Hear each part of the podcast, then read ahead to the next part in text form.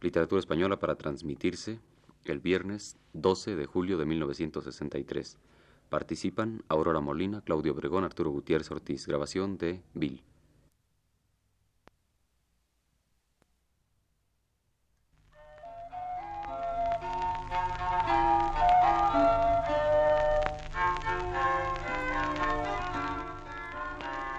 Buenas tardes, amable auditorio. Radio Universidad Nacional de México presenta Literatura Española, un programa a cargo del profesor Luis Ríos.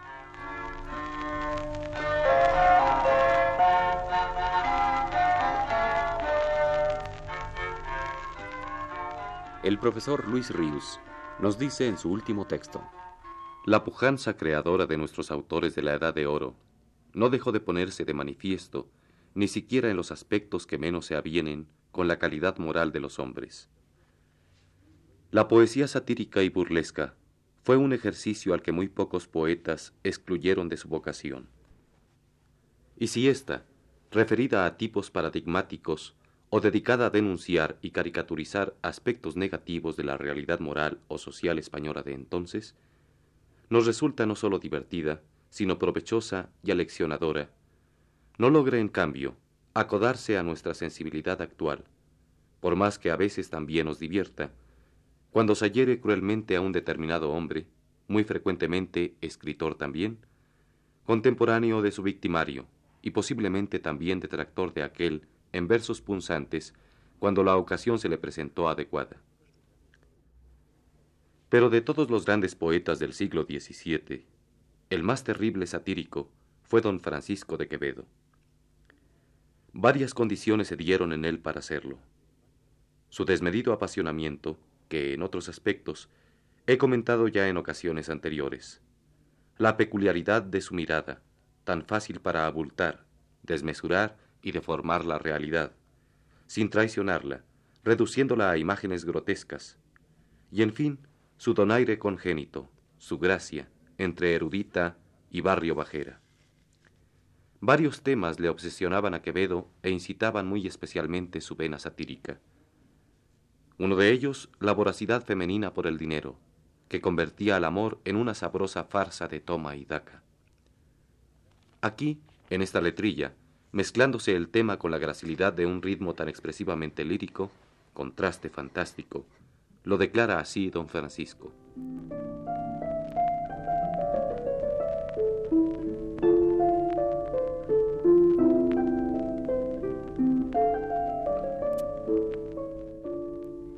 Que le preste el ginovés al casado su hacienda, que al dar su mujer por prenda preste él paciencia después, que la cabeza y los pies le vista el dinero ajeno, bueno, mas que venga a suceder que sus reales y ducados se los vuelvan encornados los cuartos de su mujer, que se venga rico a ver con semejante regalo, malo.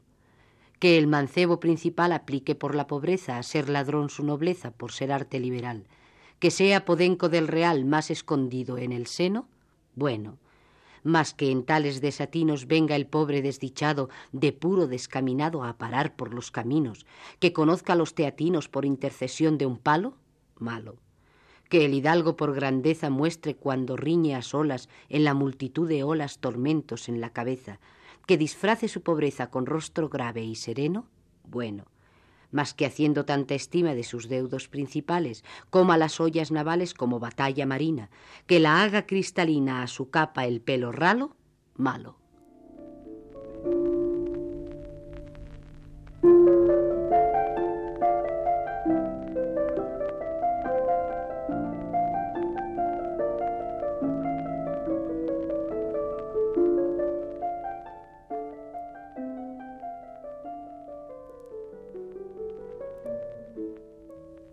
Mil maneras trató Quevedo este motivo, enfocándolo a luces distintas, cantando a los distintos personajes que intervienen en la farsa.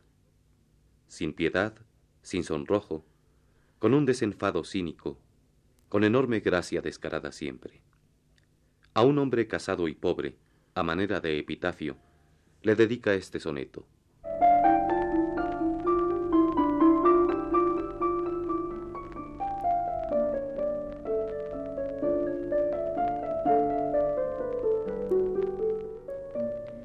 Esta es la información. Este el proceso del hombre que ha de ser canonizado, en quien, si es que vio el mundo algún pecado, advirtió penitencia con exceso. Doce años en su suegra estuvo preso, a mujer y sin sueldo condenado. Vivió bajo el poder de su cuñado. Tuvo un hijo no más, tonto y travieso. Nunca rico se vio con oro o cobre. Vivió siempre contento, aunque desnudo. No hay incomodidad que no le sobre. Vivió entre un errador y un tartamudo. Fue mártir, porque fue casado y pobre. Hizo un milagro, y fue no ser cornudo.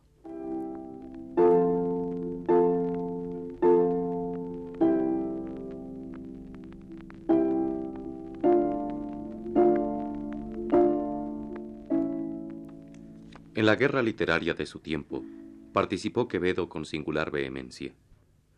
Contra muchos escritores arremetió briosa, mordazmente, escritores que, a su vez, los ahirieron a él.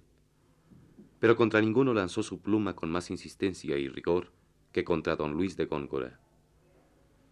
La mayor parte de los poemas satíricos dedicados por Quevedo a Góngora resulta imposible leerlos en público porque no se anduvo con niñerías don Francisco en la elección de vocablos o eses que aplicara al poeta cordobés, por quien sentía un espectacular odio. Uno de los sonetos que resultan legibles por radio es este, en el que se hiere a Góngora sobre todo por su ascendencia judía.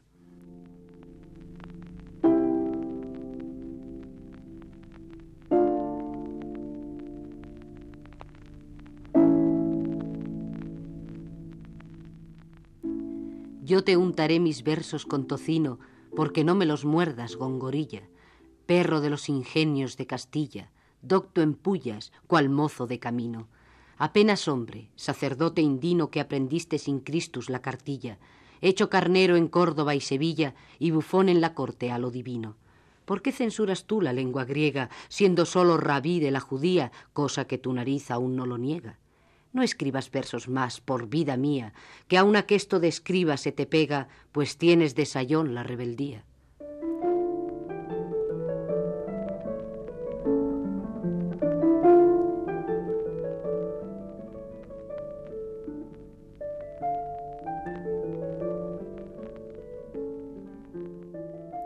Médicos, alguaciles, barberos, poetas chirles, escribanos, todos ellos cayeron en la regocijada trampa del verso quevedesco, rompiéndose al caer su empaquetada gravedad, su afectada compostura.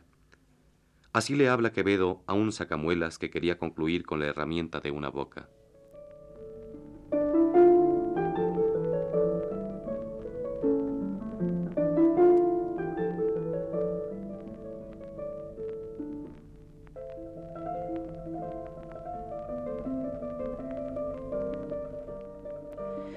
Tú que comes con ajenas muelas, mascando con los dientes que nos mascas, y con los dedos gomias y tarascas las encías pellizcas y repelas.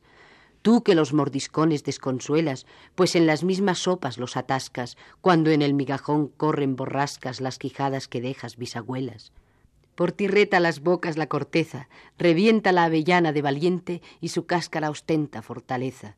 Quitarnos el dolor quitando el diente es quitar el dolor de la cabeza, quitando la cabeza que le siente.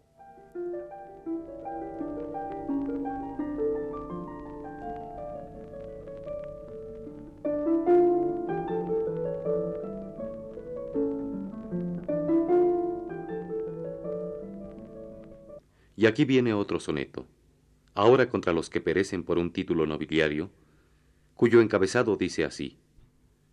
Título crepúsculo o entre dos luces, si titulese, no titulese.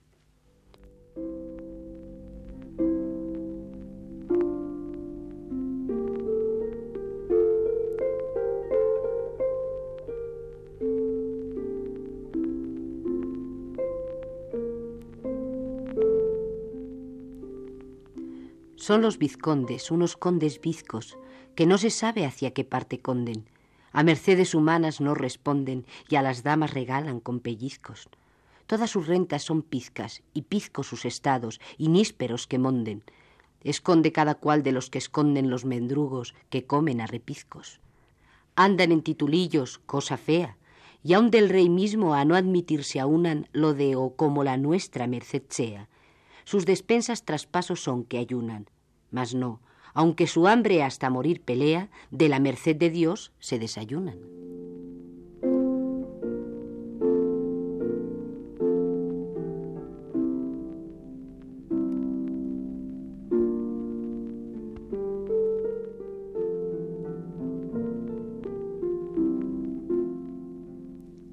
bravucones, cortesanos, viejas aniñadas, calvos con peluca, mosquitos trompeteros, verdugos, mulas de doctor, hombres, animales, todo lo divino y lo humano fue mirado alguna vez a través de esos lentes de cristales cóncavos que cabalgaban sobre la nariz de don Francisco con tanta arrogancia, con tanta insolencia. Al leer, como lo hemos hecho, los versos satíricos de don Francisco de Quevedo, por entre ellos no hemos visto deslizarse una sonrisa maliciosa a los Cervantes, sino una brutal, una estrepitosa, una descomunal carcajada. Nada en Quevedo fue nunca comedido.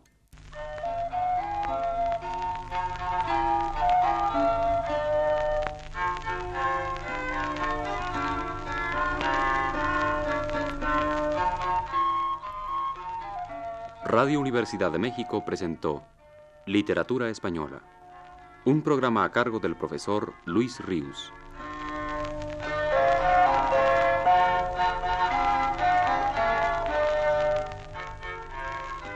En una intervención especial, escucharon ustedes la voz de Aurora Molina. Agradecemos su atención y les invitamos a escuchar el siguiente programa de la serie el próximo viernes a las 18 horas. Muy buenas tardes.